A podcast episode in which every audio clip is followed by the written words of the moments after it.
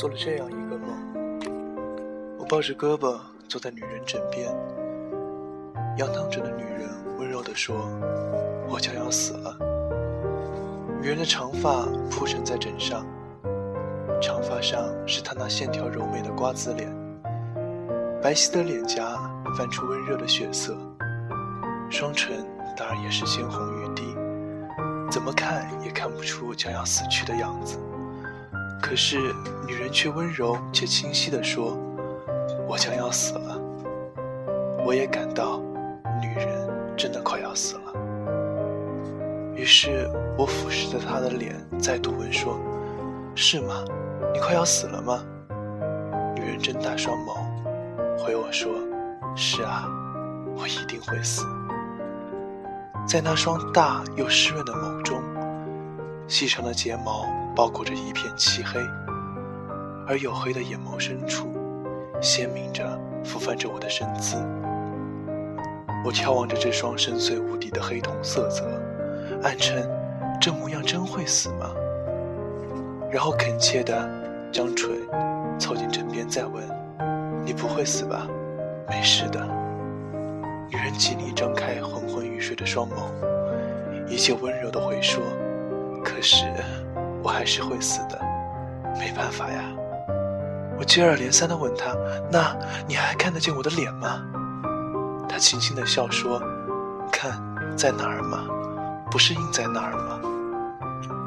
我沉默地自枕边移开脸庞，抱着胳膊，依旧不解：他真的非死不可吗？过了一会儿，女人又开口：“我死了后，请你将我安葬，用偌大的珍珠贝壳挖掘一个深坑，再用天河降落的星辰碎片作为墓碑。”然后，请你在墓旁守候，我会回来看你的。问他说：“什么时候会回来？”太阳会升起吧，又会落下吧，然后再升起吧，然后再落下吧。当红日从东向西，从东方升起，又向西方落下了这道，你能为我守候吗？我不语的点点头。女人提高本来沉稳的声调说：“请你守候一百年。”又毅然决然的接道：“一百年，请你一直坐在我的墓旁等我，我一定会回来看你。”我只会说：“一定会守候着。”刚说完，那鲜明映照在黑色眼眸深处的我的身影，竟然突兀的瓦解了。宛如静止的水突然荡漾开来，瓦解了水中的倒影一般。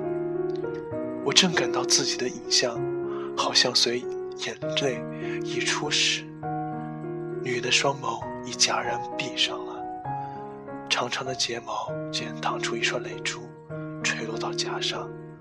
他已经死了。